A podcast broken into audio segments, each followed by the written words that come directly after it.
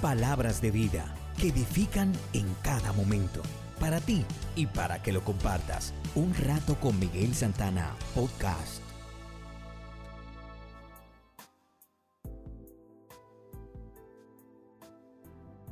Nuestra reflexión de hoy se titula El Señor cuenta con nosotros.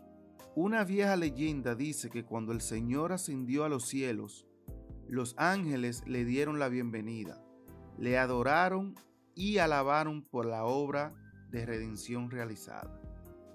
El arcángel Gabriel, preocupado, se le acercó y le preguntó, Señor, ¿qué planes tienes para lograr que todos en la tierra conozcan la obra redentora que has realizado?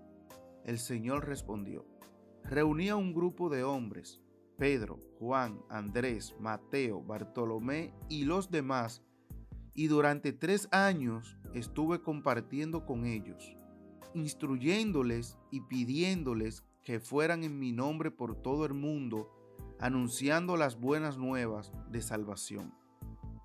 Sin estar todavía del todo tranquilo, Gabriel insistió preguntando, ¿Y Señor, si los hombres fallan, ¿tienes algún otro plan para remediar sus fracasos o deserciones?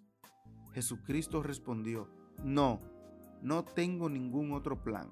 Solo aquellos que me conocen personalmente y me reciben como Salvador y Señor pueden hacer la tarea.